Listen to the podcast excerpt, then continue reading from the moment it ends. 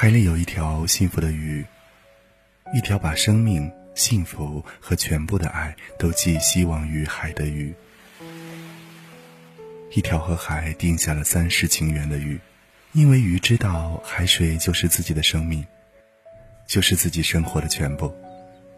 于是鱼就用自己的生命爱着海，而海也知道，没有鱼的海也就缺少了灵动，就是一片死海。那时候，还用爱呵护着鱼，包围着鱼。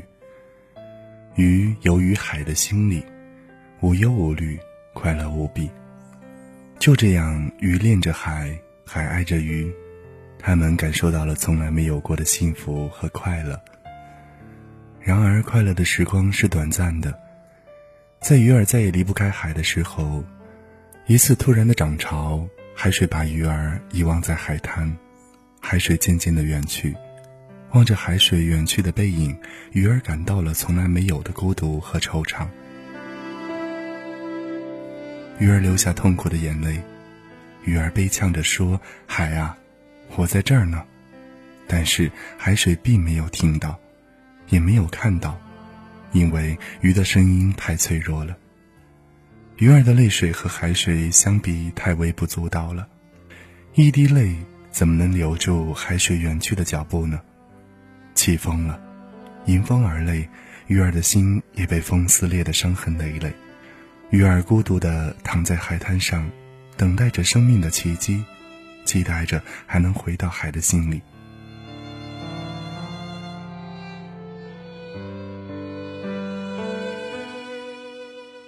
天空中云朵低垂，几只鸟儿在自由飞翔。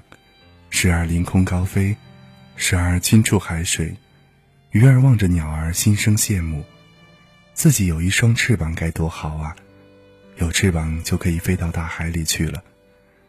鱼儿拼命地拍打着自己的鱼翅，想象着自己会飞起来，重新回到海里去。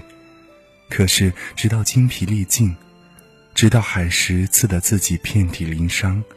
血染红了一片海滩，鱼儿也没有飞起来。鱼儿终于明白，自己不是鸟，自己怎么能飞了？鱼儿想，也许自己曾经有过美丽的翅膀，因为从来没有想过有一天会被海水遗弃。鱼儿在幸福的季节丢掉了自己的翅膀，成了永远不会飞的鱼。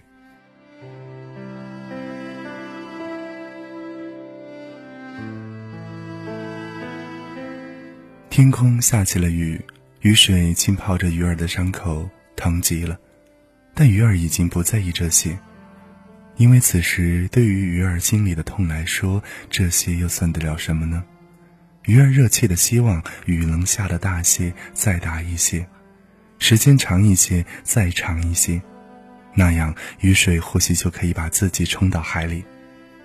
雨虽然不大，但是给鱼儿带来了生存的希望。鱼儿在雨中拼命的挣扎，在雨水流出的小小水流里，鱼儿想起了自己欢乐的过去，自己曾经在深山小溪里一条快乐的小鱼。家乡清澈的溪水养育了他的祖祖辈辈和兄弟姐妹，那时的时光是多么快乐！每天听着溪水音乐般的响起，听着鸟儿在林中缠绵的絮语。看着太阳从山顶一点点的升起，鱼儿的生活是多么畅快和无忧啊！然而，为了那一句承诺，为了三世不解的情缘，跋山涉水，千里漂流，来到了海里。习惯了甜水的鱼儿被苦涩的海水呛得死去活来，鱼儿终于适应了沧海，也习惯了沧海的爱，但现在鱼儿却回不到海里了。